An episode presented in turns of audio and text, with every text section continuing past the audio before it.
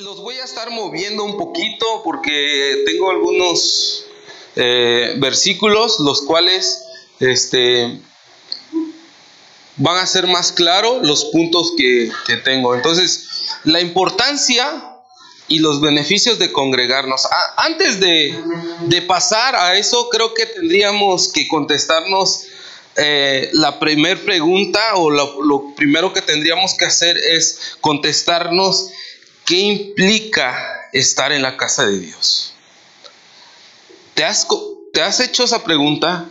¿Qué implica estar aquí, sentado? El ser miembro, el participar de una comunidad. Si te das cuenta y volteas a ver, pocos son los que no nos conocemos.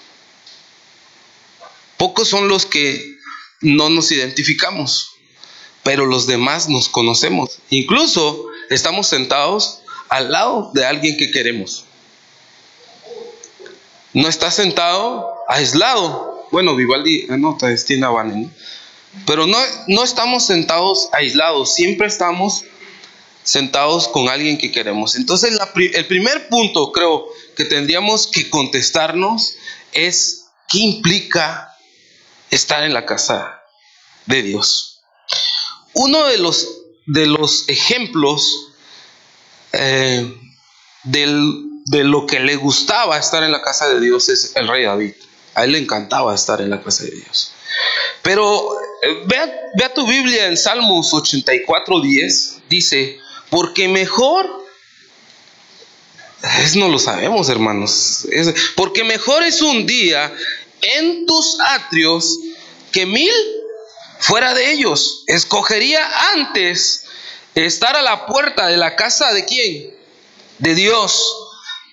Que habitar en, en moradas de qué? De maldad. ¿Ya lo tienes?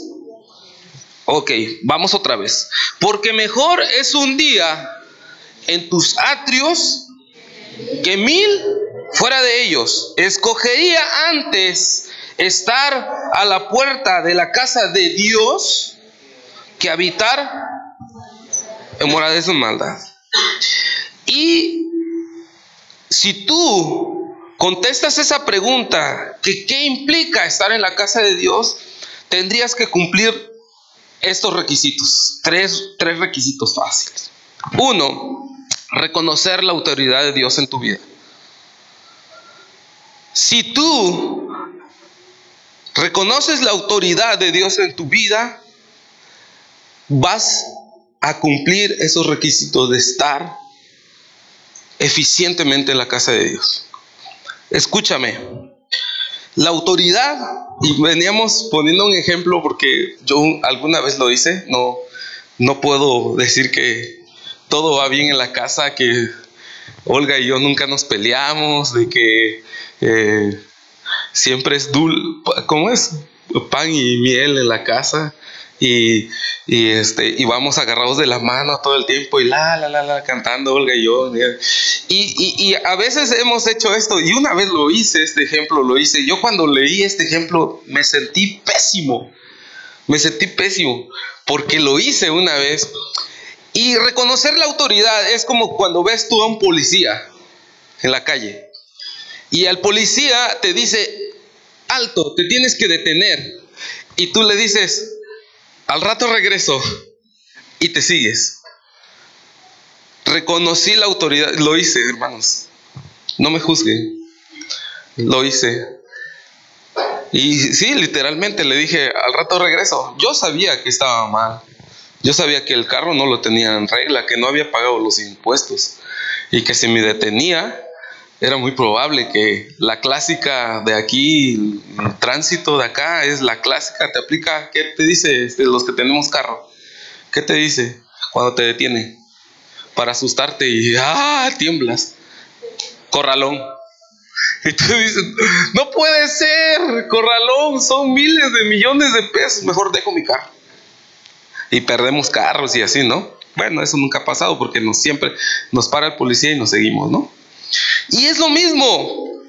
Cuando, cuando reconocemos la autoridad, tú sabes que tienes que detenerte y asumir tu responsabilidad. Tienes que asumir lo que tú dejaste de hacer, no lo que dejó de hacer la autoridad. La autoridad es para que tú cumplas, ¿qué cumplas? ¿Qué vas a cumplir cuando te paras, cuando te detiene la autoridad? Cuando tú te detienes por una autoridad. Tienes que cumplir la ley. Tienes que cumplir lo establecido. No puedes seguir, no puedes andar. Entonces, si tú reconoces la autoridad de Dios, claro que te vas a someter a qué? A sus mandatos, que vas a hacer sus estatutos y que vas a cumplir lo que Él ya dejó establecido. ¿Estamos? ¿Hasta ahí? Entonces, el primer punto está bien fácil. Para, para entender qué implica estar en la casa de Dios, el primer punto que tienes que hacer es reconocer la autoridad de Dios. Y hasta ahí creo que vamos. ¿Sí? Otro es reconocer mi fragilidad y su misericordia. Como hombre, pensamos que siempre vamos a vivir. Todos eh, tenemos el síndrome de eternitis. ¿Verdad? Todos pensamos que vamos a ser eternos. Eh, en mi caso, eh, yo cuando escucho a mis papás decir que, pues que, que ya este, se acerca su hora, de que ya se van a ir, este, recuerdo que en el 98 mi hermana falleció a los 22 años. Y mi hermana no se quería ir, ¿verdad? ¿Me explico? Tú no eres eterno. Tienes que reconocer que eres frágil y que su misericordia, si estás aquí, si estás vivo hoy, con gripa, con sueño, porque trabajaste hasta las 3 de la mañana, este, porque te dormiste a las 5 de la mañana, porque tuviste que cumplir tus compromisos, si estás aquí, es por su misericordia, es por su amor. Pero el ser humano siempre tiene el eternitis. Piensa que va a ser Munra el inmortal. Y no es así, hermanos. Entonces, el segundo punto es reconocer mi fragilidad y su misericordia. ¿Sí? Y vamos a cerrar con el, con el tercer punto. Esto nada más es la introducción para que entiendas lo que para que empieces a contestarte la pregunta, ¿qué implica estar en la casa de Dios? Y la siguiente, el siguiente es buscar a Dios con alegría y con un corazón sincero. Vamos a ir a la Biblia. Vea Proverbios 5. 3.5, perdón. alguien rapidísimo, esgrima. Ay, no es cierto. Rápido, rápido, hermanos. Proverbios 3:5, que se levante, que se ponga de pie y hay premio. Hay premio. Ay, hermana, ya, ya ganó. Lo siento, hermano Gerardo, tome asiento, por favor, ya perdió. Este, ya se levantó la hermana. Sí, gracias, hermana. Dígame, ¿qué dice Proverbios 3:5?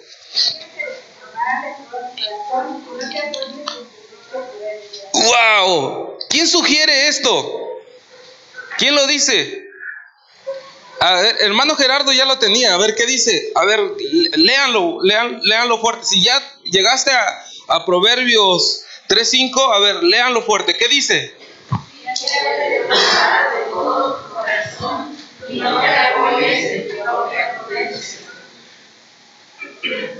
Fíjate. Este, yo presté dinero y es la hora que veo a mi compañero y, me da este, más pena a mí que la pena que yo le veo a mi compañero de prestarle dinero. Eh, no es mucho, no es mucho. No se crean que les presté este, 3 millones de pesos. Nada, hermanos, le presté poquito. Y eso fue porque siempre que hacemos, que hago algo, este, nunca lo hago solo. Siempre le, le pregunto a Olga, ¿qué, qué, qué hay que hacer? Y Olga muy sabiamente me dijo, ok, si le vas a prestar lo que te está pidiendo, préstale la mitad. Y dije, tiene razón, Olga, le voy a prestar la mitad y que le presta la mitad. Y ¿creen ustedes que yo voy a fiar más a mi amigo? Por supuesto que no. Por supuesto que no. Pero fíjate lo que dice el Señor. Fíjate de Jehová. ¿De qué? ¿Con qué? Con todo tu corazón. Pero escucha bien lo que dice adelante. Y no. Y no. ¿En dónde no te apoyes? No te apoyes en tu propia prudencia. Fíjate en Jehová con todo tu corazón. Pero en tu prudencia, olvídate, porque la prudencia tuya a veces tachamos de prudentes y resultan cosas que no son tan prudentes. Entonces, hermanos, recapitulando, ¿qué implica estar en la casa de Dios? Implica reconocer la autoridad de Dios por sobre todo, implica reconocer que soy frágil y que su misericordia es para siempre, implica buscar a Dios con alegría y con un corazón sincero. Con un corazón sincero.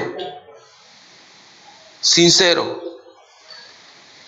Que quites toda careta, todo lo que te, te oculta, todo lo que quieres que, que el hermano no vea de la casa, ¿no?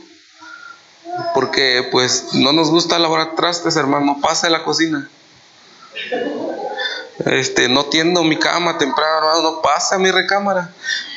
En, mi en nuestro caso, los chicos que han ido con nosotros y están en la casa y, y nos gusta que estén en la casa y eh, pasamos buenos tiempos en casa y todo eso. No podemos esconder nada, hermanos. Vivimos en un departamento que lo mismo es la sala que el comedor y lo mismo es el, la estancia de, ver la tele que la sala y el pasillo se, se vuelve la sala. Esto es nuestra recámara, está el sanitario y si quieres ir al sanitario pues tienes que pasar por la, por la por la aposenta, ¿no? Por, por nuestra cama, o sea, casi, casi literal, tienes que brincar la cama y pues está el sanitario, entonces este, no podemos esconder nada. Y eso es muy importante, hermanos. Mostrarnos así. Eso implica, implica estar en casa. Eh, eso no lo va a hacer absolutamente nadie. Eso no lo puede hacer absolutamente Nadie, eso solamente lo tienes que hacer tú. Si tú quieres tener un día de reposo, si tú quieres tener tu día de reposo, necesitas estar en la presencia de Dios. Y no hay mejor lugar que estar en la presencia de Dios que su casa. Y aquí el Señor se muestra tal cual es. Él no se esconde, Él no va a poner una cortina, Él no va a quitar, Él no va a esconder. Él se muestra tal cual es aquí en su casa. Y lo más satisfactorio que es que puedes entrar confiadamente. O sea, él no te va a decir, este, uh, hermano, pisó popó de perro, creo que se lava los zapatos y luego entra a mi casa. O sea, Él te da puerta abierta de la casa, Él no te pone, pero sí implica esta responsabilidad. Como, como hijos de Dios tendríamos que tomar muy en cuenta estos puntos para poder tener una comunión, poder acercarnos confiadamente a Él. Ahora, no te asustes. No quiero asustarte. Esto esto es algo que estamos aprendiendo día a día. Esto es que lo que vamos a estar aprendiendo día con día. No quiere decir que ahorita van a salir y no, el hermano dijo que yo no puedo. ya no voy a regresar, ya no, ya no. No, esto lo aprendemos. Y aquí hay gente que está dispuesta a enseñarte para poder aprender y poder cumplir esto. Hay gente, levante la mano los, los líderes de los ministerios, levante la mano. Esto para fin que no se duerman, hermanos, ¿no es cierto? Levante la mano. Líderes de ministerios, levante la mano, hermana, qué bueno. Levante la mano sin miedo, levante la mano. ¿Por qué? ¿Por qué quiero que levanten su mano, hermanos? Porque ellos son los ideales. Por si tú tienes alguna duda, gracias, hermana. Este, si tienes alguna duda de esto, ellos son los ideales para que puedas acudir a ellos. Por algo están de líderes, por algo están enfrente de algo, de los negocios de nuestro papá. Muy bien, este líder de alabanza, por ese amén. Es convicción, hijo. Mientos. Muy bien. Ahora, ¿qué beneficios te van a traer congregarte? Porque ya los veo como asustados. ¿Qué beneficios te van a traer congregarte? El congregarse es como, como si tú acudieras a un gimnasio espiritual. El congregarte es eso, es acudir al, al, al, CrossFit. Eh, nosotros nos metimos en un plan de que aguantamos tres meses más. Constantes. Y nos sentíamos fuertísimos. Bueno, nos, más o menos ahorita todavía quedan restos del CrossFit. Y nos sentíamos súper fuertes porque implicaba estar una hora en el CrossFit dándole con todo y el coach este no era nada complaciente de que hay tu media sentadilla allí nada más no bájale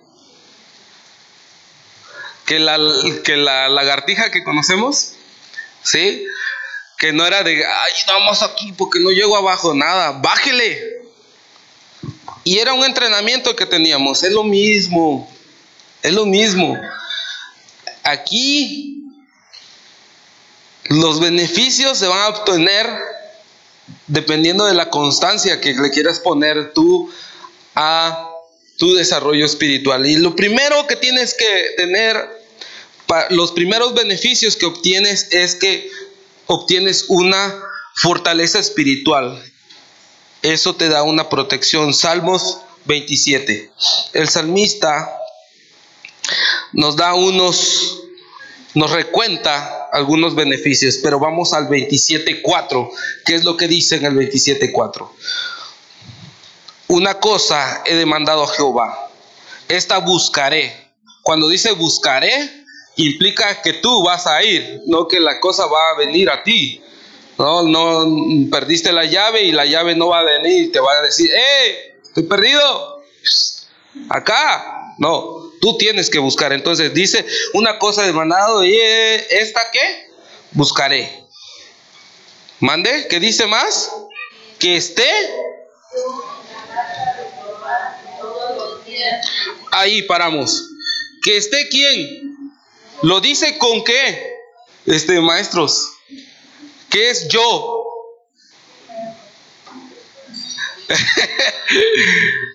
yo es un verbo el cual te pone a ti, ¿sí? No dice, estaré él, estaré ellos. Dice, ¿qué dice? Yo, yo, dice. ¿Qué va a estar haciendo él? ¿Qué va a estar haciendo en la casa de Jehová? Todos los días. ¿Para qué?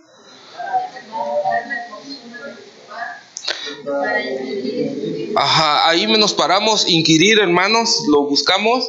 Inquirir es escudriñar, es eh, tratar de llegar a, a algo. ¿Sí? Inquirir, eso es lo que quiere decir inquirir. Entonces, la fortaleza espiritual y su protección viene de estar en la casa de estar en su casa, de estar en su casa, pero tienes que cumplir unas cosas. Dice, ¿Qué dice? Ahí vas a, a contemplar la hermosura, pero tienes que inquirir en el templo. Tienes que buscar en el templo. ¿En dónde vas a buscar cuando estás aquí? ¿Vas a buscar en la vida del hermano? ¿Vas a buscar a ver, ay, el hermano? ¿En dónde se refiere que vas a inquirir? ¿En qué? En la palabra, hermanos. Aquí vas a inquirir. No en la vida de las personas. Vas a inquirir en su palabra. Vas a inquirir en Él. Aquí está Él. Porque ellas parece que dan testimonio de Él. Este es. ¿Quieres escucharle a Él? Lee su palabra. ¿Quieres estar con Él? Lee su palabra. ¿Quieres saber qué hizo Él? Lee su palabra. Y provisión, ojo, este, la provisión, Salmos 36, 7 y 9 dice, cuán preciosa, oh Jehová, es tu misericordia. Salmos 36, 7 y 9. Cuán preciosa, oh Jehová, es tu misericordia. Por eso los hijos de los hombres se amparan bajo la sombra de tus alas. Serán completamente saciados de la grosura de tu casa y tú abrevarás, o sea, van a tomar del torrente de tus delicias. Contigo está el manantial. En tu luz veremos la luz. Hasta hay una canción bien padre de ese versículo, ¿no? A ver cuándo la tocan, ¿no? En tu luz veremos la luz. Provisión. Cuando tú te congregas, obtienes, me faltan otros dos puntos, pero obtienes la fortaleza espiritual como el gimnasio, porque vas a obtener constancia, vas a obtener provisión, ¿sí? Vas a obtener eso. Vamos al otro, entendimiento y sabiduría. Dice, em, la sabiduría y el entendimiento es lo que perseguía a quién? Había un hombre que sobre todas las cosas, ¿qué quería? ¿Por qué decía que la sabiduría era muy importante para él? ¿Por qué decía? ¿Por qué se apoyaba en esto? Porque él, él, lo único que anhelaba era sabiduría. Sobre todas las cosas, sabiduría, decía.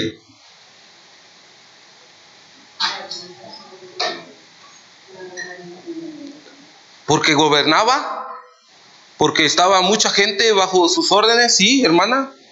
¿Por qué más pedía sabiduría? ¿Y quién pedía sabiduría? Salomón. ¿Y por qué? Porque la sabiduría, cuando tú aprendes esto, cuando tú desarrollas esto, cuando tu prioridad es ser, es tener sabiduría, el Señor va a derramar los talentos y las bendiciones. Y eso lo vas a poner a los pies de Jesucristo. Porque Él va a estar pendiente de lo que Él te está dando. A muchos les ha dado sabiduría afuera. Pero pregunta que en dónde ha terminado su sabiduría, a dónde lo ha conducido una sabiduría sin Dios.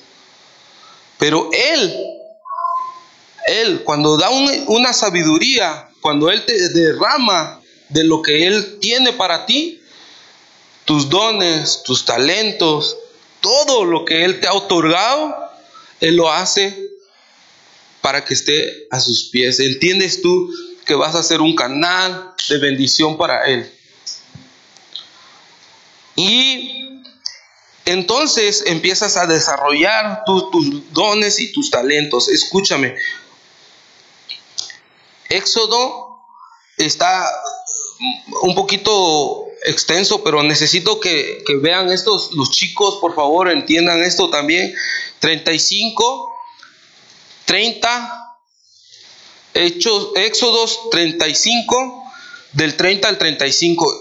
vamos a ir desglosándolos. El 30 dice, Y dijo Moisés a los hijos de Israel, mirad, Jehová ha nombrado a Besael, hijo de Uri, hijo de Ur, de la tribu de Judá. Escucha, ¿eh? Y aquí me, me detengo y nada más quiero que pongas atención en nombrado. Porque una vez que el entendimiento de Dios y la sabiduría de Dios viene a ti, fíjate lo que pasa. Fíjate lo que pasa. ¿Hacia dónde te va a llevar Dios? Por favor, quiero que abras tu entendimiento aquí. Y dice, te ha, nombrado. ¿Quién ha nombrado? Jehová los nombró, ha nombrado, dice. Y ahí dice a quién nombró. Ok, Éxodo 30, este, 35, 31. Y lo ha llenado del Espíritu de quién? De Dios. En, en, en y en todo arte. Fíjate cuántas cosas le dio. Pon atención, joven, chavo, que te quieras desarrollar en un ministerio. Sí, Job, que te estás asomando allá. Pon atención, pon atención. Ok. Lo ha llenado. Una vez que lo nombra, ¿qué hace el Señor? ¿Qué hace Jehová? Una vez que lo nombra, lo llena. ¿Pero qué, de qué lo llena? Ok, ahí está. Es sabiduría, inteligencia, ciencia y arte. ¡Wow! ¿Estás? Oh, es impresionante. O sea, yo nada más quiero tener inteligencia, no quiero tener ciencia. No, Señor, recibo ciencia. ¿Sí me estás captando? Fíjate de cuántas cosas le hizo. Tenemos un amigo que es artista, que es, eh, o sea, hace cosas muy bonitas con, sus manos. Es, él es artista. Y hace unas obras de arte impresionantes. Bueno, para, contextualizarlos, ¿cuántos conocen a, este, a Francisco Toledo? ¿Cuántos han eh, escuchado de Francisco Toledo? Es muy... Francisco Toledo rescató el Valle Teco, o sea que ustedes deberían de, conocerlo. Porque él ama a, Oaxaca, porque él es oaxaqueño, es del istmo. Pero rescató el Valleteco y tiene algunos proyectos en San Agustín. Es una delicia ir a San Agustín. Amén, hermana.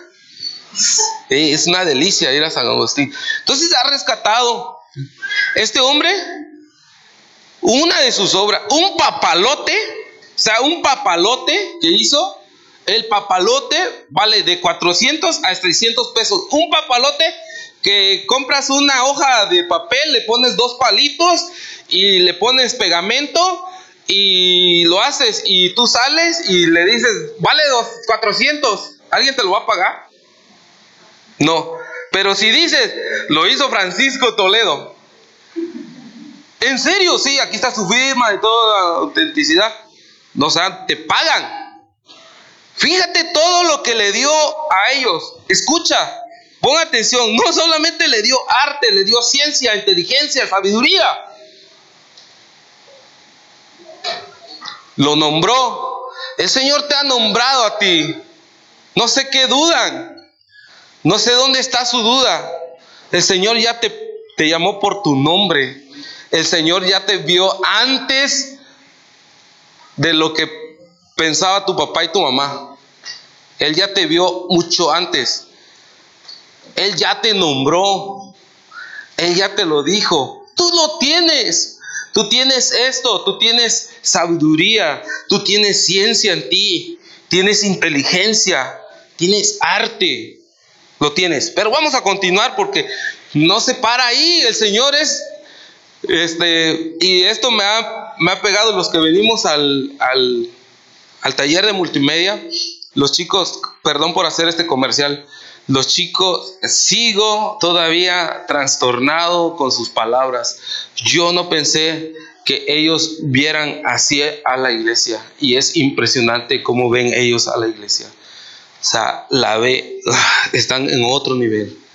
Y agradezco por el, por el equipo, Maciel, por eh, Lalo, Job, David, eh, Jorge, por Nata, agradezco muchísimo dando de su esfuerzo hasta la una de la mañana, arreglando las cosas, componiendo, sacando, quitando, poniendo. Es increíble los, los testimonios que se dijeron ayer, es increíble eh, como una hermana vino y ella trabaja en el marketing en una iglesia, en un trabajo secular y vino al curso y dice, yo estoy impresionada porque yo trabajo en el marketing, o sea, ella sabe hacer todo lo que hacen ellos, pero en otro nivel mucho más superior. Pero dice, yo no lo había pensado así en la iglesia y se fue con otra óptica. No, es impresionante al ver eh, estos chicos me dejaron un reto, eh, dejaron un reto en mi corazón, grabaron en mi corazón a un Dios creativo y ese Dios creativo es el que te creó a ti. Si te volteas a ver al, hermano, te puedes reír de él, pero, pero así es, Dios crea de lo imperfecto, crea cosas perfectas. Y yo puedo ver ahora cómo Dios es un Dios creativo. Y discúlpeme por ese comercial, lo traía en el corazón y lo tenía que decir. Amén. Bueno, ok, vamos a continuar. Éxodo 32. Dice, oh, está impresionante. Eh, si quieres, agárrate del asiento y con otra mano agarra la Biblia, por favor. Dice, fíjate, dice, le dio todo esto para proyectar diseños, para trabajar en oro, en plata, en bronce. 33. Y en la talla de piedras y en la obra de maderas para trabajar con la labor ingeniosa. 34. Ha puesto su corazón en que pueda enseñar. Paramos ahí. Paramos ahí en enseñar. Ese es un punto muy importante. Es un punto muy importante. Cuando los toma de dos en dos, ¿qué les dice a, sus discípulos. ¿Qué les dice a sus discípulos? Recuérdeme porque, hermano, tengo toda la prédica y mi cabeza está así, pero recuérdeme, cuando les dice, vayan, ajá, y hagan discípulos, ¿y qué más? Ajá, ¿qué más? ¿Alguien me puede, lo puede decir no tan parafraseado? Vayan, hagan discípulos a todas que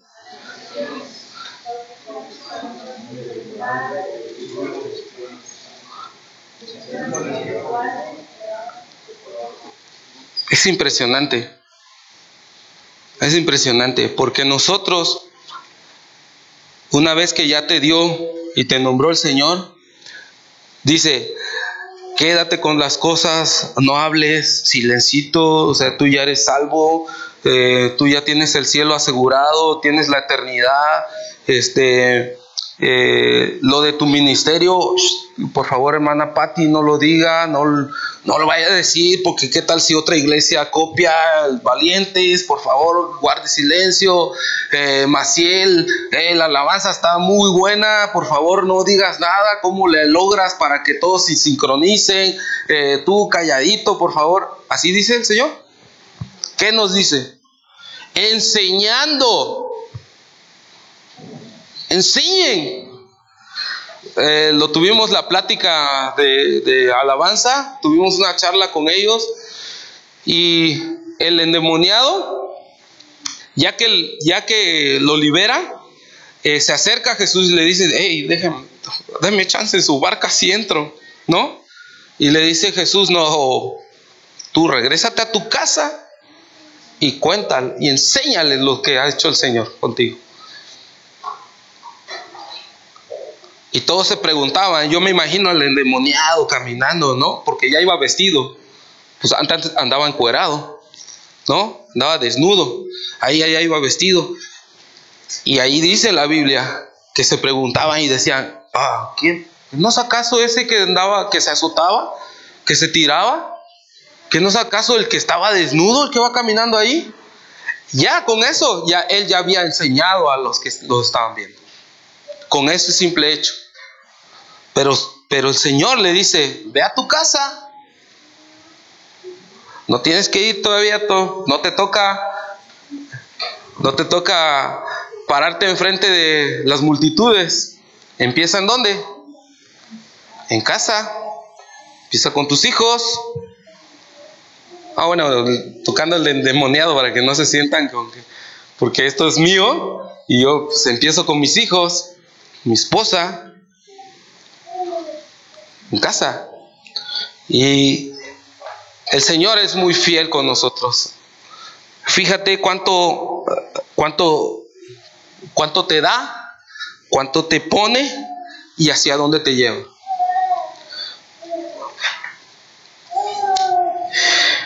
Hay cosas que cuando no cumplimos esto, tengo que pasar a la parte cruel de la prédica, pero quiero hacerte reflexionar porque cuando tú decides apoyarte en tu propia opinión, cuando tú decides decir, decir en tu corazón y a veces hasta decides externarlo de yo conozco de Dios, yo sé de, de Dios, pero yo me congrego cuando yo puedo.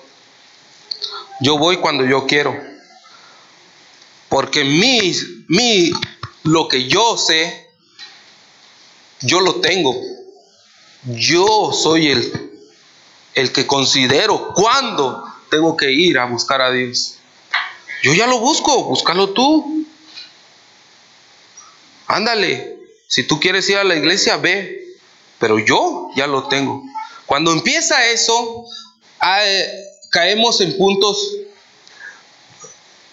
destructivos, en puntos que el único que va a pagar las consecuencias es uno, la persona, y nos puede acarrear consecuencias que no son muy agradables. Y luego ponemos en, en circunstancia de que Dios me dejó solo, de que Dios no está conmigo, de que empezamos a culpar a Él. Ya que lo culpamos a Él, pues ¿quién es el próximo a culpar? Pues mi mujer nunca me apoyó, mis hijos, ahí están, los hermanos. Pues el pastor no me, me, visitó. Y digo, pues ¿cuándo te acercaste? ¿Cuándo fuiste tú? Y decirle, hermano, necesito de su oración, por favor. Se me está enfriando los, los pies. No siento las ganas de ir. Y empezamos a buscar para allá, para acá. Y nunca nos auto Nunca nos decimos, nunca nos, nos preguntamos si el, si el fallo soy yo. Y empieza en nosotros la incredulidad, la falta de fe, el ya no ser agradecido con Dios. Y lo más, lo más peligroso es tener un corazón duro a Él. Escucha, ve por favor a Hebreos 3, Hebreos 3, 7 y 9. Y alguien que me ayude con Efesios 4, 18. Hebreos 3, 7 y 9. Y Efesios 4, 18. Lo cual, como dice el Espíritu Santo, si oyeres de sus corazones, como, es, como en la provocación, de la tentación en el desierto, donde vuestros padres y probaron y dieron todas sus 40 años. ¿Cuál es la petición ahí, en ese versículo? Que no, que no, no endurezcas tu corazón, dice. Efesios, ¿alguien lo tiene?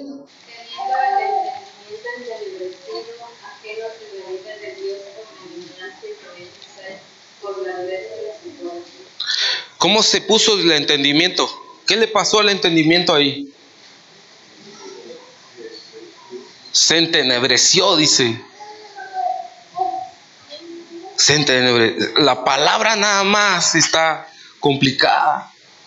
Y esa palabra está entenebreció. Ah, siento como estar en un patión a las 12 de la noche, oscuro, y unas velas ahí prendidas eh, están iluminando las. Oh, siento feo. Eh, Proverbios 28, 14.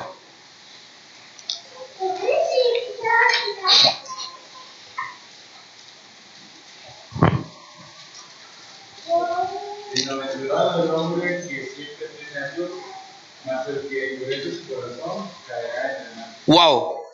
Bienaventurado el hombre que qué? Pero ¿qué dice este Maciel con voz de este cantor principal? No, no, no. No, ajá, la primera parte. Bienaventurado el hombre que siempre teme a Dios. ¿Que siempre? Teme a Dios. Híjole, mano, están 500 pesos ahí en la mesa. Uy, no, señor, paso del arco. ¿Sí? Bienaventurado el hombre que teme a Dios. ¿Sí? Y la segunda parte dice, el que endurece, que pone duro su corazón. Ya no, ya no tengo compasión por un niño desamparado. Ya no tengo compasión por mi esposa que está sufriendo. Eh, está pasando la menos. Y pues quién sabe, tiene sus cambios y, ah, pues ella, que lo pase ella. Ya el corazón ya no te causa un impacto ver la desolación. En Venezuela se están matando, ah, es Venezuela, no me afecta a mí, son venezolanos. Se cayó un edificio, ah, pero pues aquí en Oaxaca ni edificios hay. Si ya no te afecta, tu corazón está endurecido. Están las hermanas sufriendo. Están llorando las hermanas. Ah, pues ahí voy a orar por ellas. Ya no te afecta. Está el hermano cansado. Está la hermana cansada.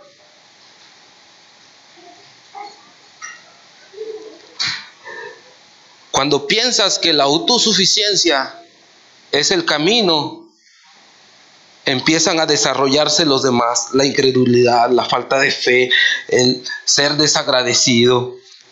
Y todo eso va a llegar a la dureza de tu corazón. Yo quiero terminar con esto. Mejor es estar una vida, un día en la casa de Dios que mil fuera de ellos. Eso lo dijo el rey David. Te lo vuelvo a repetir, mejor es estar un día en la casa de Dios que mil fuera de ellos. Quiero pedirte que pongas tu día de reposo en tu corazón. Que hoy tu día de reposo se haga vivo, que hoy tu día de reposo se haga realidad. Tu día de reposo se llama Jesucristo. Hoy celebramos lo que Él hizo en la cruz. Y si tú quieres ser parte de este día de reposo, yo lo único que voy a pedir es que te pongas de pie y que ores conmigo por esto que nos ha otorgado el Señor. La libertad de adorarle, la libertad de ser libres la libertad de congregarnos y adorarle a un solo Dios, a un Dios eterno, a un Dios poderoso. Si tú te pones de pie, quiero también decirte y retarte de que te estás comprometiendo a cumplir con esto, a cumplir con lo que Él ya te dejó dicho en la palabra. Es un proceso, hermanos. Es algo que se va a dar no de la noche a la mañana. Esto es paulatino, pero de nosotros dependemos la intensidad, De nosotros depende lo que vamos a hacer por Él. Así es que en tu corazón empieza a darle gracias a Dios porque Él ya estableció un día de reposo contigo. Él creó todo, hizo todo y se detuvo. No se cansó, hermanos, pongan atención, no se cansó. Él se detuvo a ver todo lo que había creado. Y parte de eso eres tú. Y Él se, se complace en ver lo que creó. Y tú eres su creación. Te damos gracias, Padre, por la bendición que nos das. Gracias, Señor, por todo lo que has hecho en mi hogar, con mi familia, con mis hijos, Señor, con mi salud, con la salud de mi hogar, con la salud de mis hijos, de mi esposa, Señor. Yo quiero darte gracias, Señor. Dale tú gracias en tus propias palabras.